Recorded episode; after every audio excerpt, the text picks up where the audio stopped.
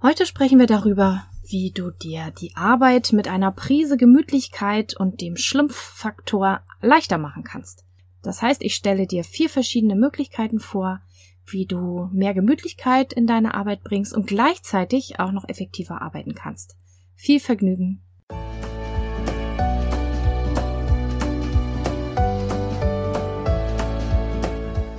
Hallo und herzlich willkommen zu diesem Podcast.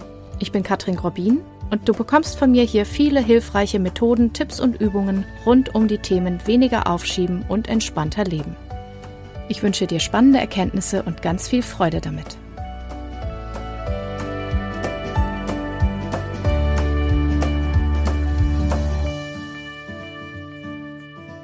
Ja, Gemütlichkeit und Arbeit, das scheint sich ja eigentlich erstmal zu widersprechen und vielleicht fragst du dich auch schon, was der Schlumpffaktor ist.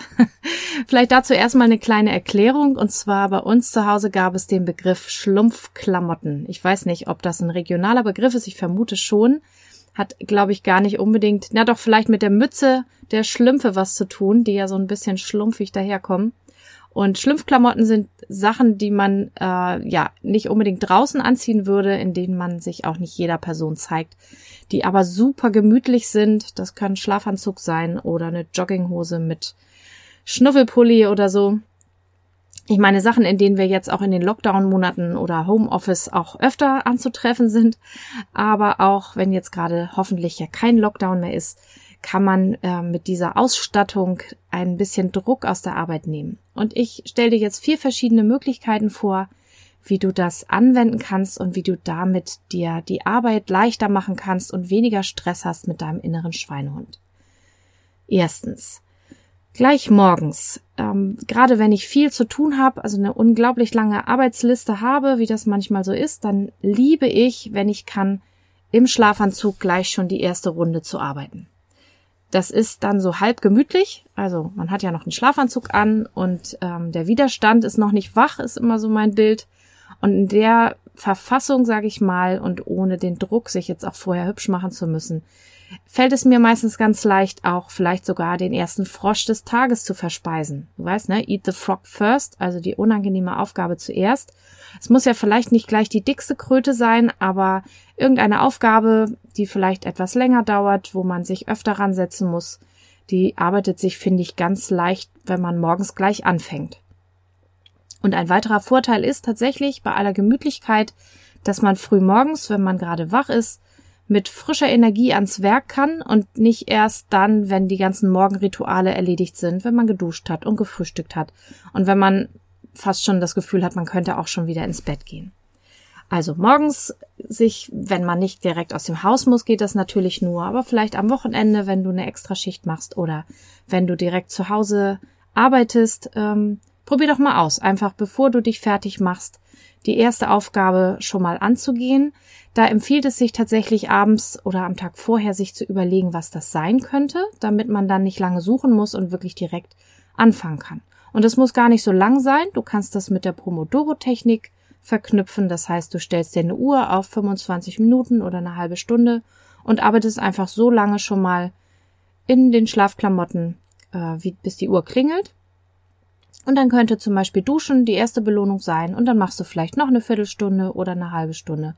Und dann wäre Frühstücken als nächste Pause dran und da wirst du sehen, wie viel du schaffst, bevor überhaupt Mittagessen ist. Ist also ein ganz guter Start in den Tag, wenn du dir die Zeit gut einteilen kannst selber. Zweitens. Tagsüber kannst du deine Arbeit so ein bisschen entspannter machen, wenn du ein bisschen mehr Gemütlichkeit einbaust. Eine Möglichkeit ist wieder, wenn du eben vielleicht auch zu Hause arbeitest, dass du eben dir gemütliche Kleidung anziehst und nicht unbedingt die Sachen, die du sonst auch ins Büro tragen würdest. Und wer sagt denn eigentlich, dass man nur am Schreibtisch arbeiten kann? Vieles geht ja eigentlich auch vom Sofa aus. Also vielleicht kannst du ja eine Aufgabe auswählen, ähm, die eben auch an einem anderen Platz geht, so dass du nicht so ein Gefühl hast von Arbeit.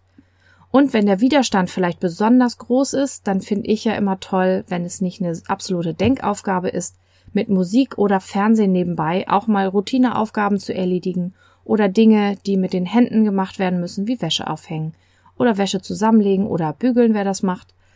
Äh, oder auch Zettel sortieren, Ablage machen, Belege für die Steuererklärung raussuchen, all sowas. Das geht auch wunderbar mit ein bisschen Begleit, äh, Untermalung, akustisch oder auch visuell. Und mein Bild dazu ist, dass der innere Schweinehund fernsehen darf, während ich arbeite und deswegen gar nicht mitkriegt, was ich da gerade tue und entsprechend auch nicht so doll rebelliert. Und besonders an müden Tagen, das ist drittens, oder an Tagen, wenn du einen großen Widerstand hast, dann finde ich noch eine gute Ergänzung, dir zu erlauben, dass das, was du schaffst, gut ist und das, was du nicht schaffst, auch okay ist. Das heißt, nimm den Druck raus. Ja, das, was geht, geht, was nicht geht, geht eben nicht. Das ist meiner Erfahrung nach der Türöffner, um auch an solchen Tagen vielleicht trotzdem noch ein bisschen was zu schaffen, aber eben nicht mit Hauruck und, und Antreiber und so weiter, sondern Stück für Stück mit gemütlichen Pausen, in maximal gemütlicher Atmosphäre und einfach so, ja, in kleinen Häppchen. Also vielleicht nicht mal eine halbe Stunde die Uhr stellen, sondern vielleicht immer so zehn Minuten was machen, dann wieder was Gemütliches machen, dann nochmal zehn Minuten. Das ist natürlich dann vielleicht nicht der produktivste Tag, aber sind wir ganz ehrlich, wenn du so einen super müden Tag hast oder einen mit Kopfschmerzen oder wenn du so einfach gar nicht Lust hast, dann wirst du sowieso nicht die Welt retten oder Riesendinge schaffen.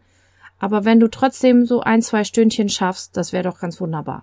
Und das geht aus meiner Erfahrung mit mehr Gemütlichkeit besser, als wenn du dir den Druck machst, ich müsste und dann schaffst du es nicht und dann versuchst du es und dann quälst du dich und dann verbringst du ganz viel Müllzeit. Das ist etwas, was meistens nicht so gut funktioniert.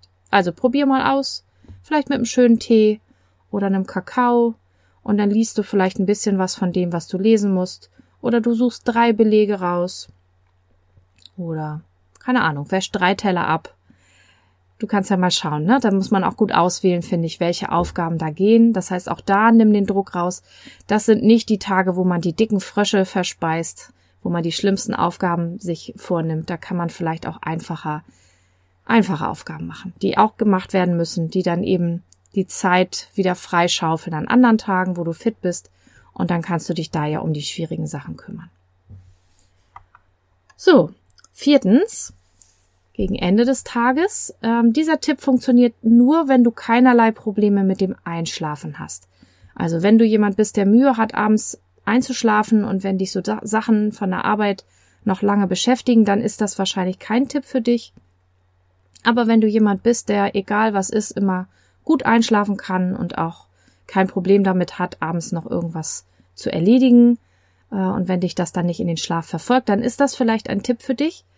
Weil was ich auch sehr gerne mache und was ich übrigens auch gerade jetzt mache, ist, mich bettfertig zu machen und dann noch irgendetwas zu erledigen, was zu lesen oder wenn du gerade eine Prüfung hast, was Gelerntes zu wiederholen. Das wäre die Variante quasi, das Buch unters Kopfkissen zu legen. Das macht man natürlich nicht in echt, aber das abends nochmal zu wiederholen kann gut helfen, das am nächsten Tag besser zu erinnern oder Wäsche zusammenlegen oder zum Beispiel eine Podcast-Episode aufnehmen.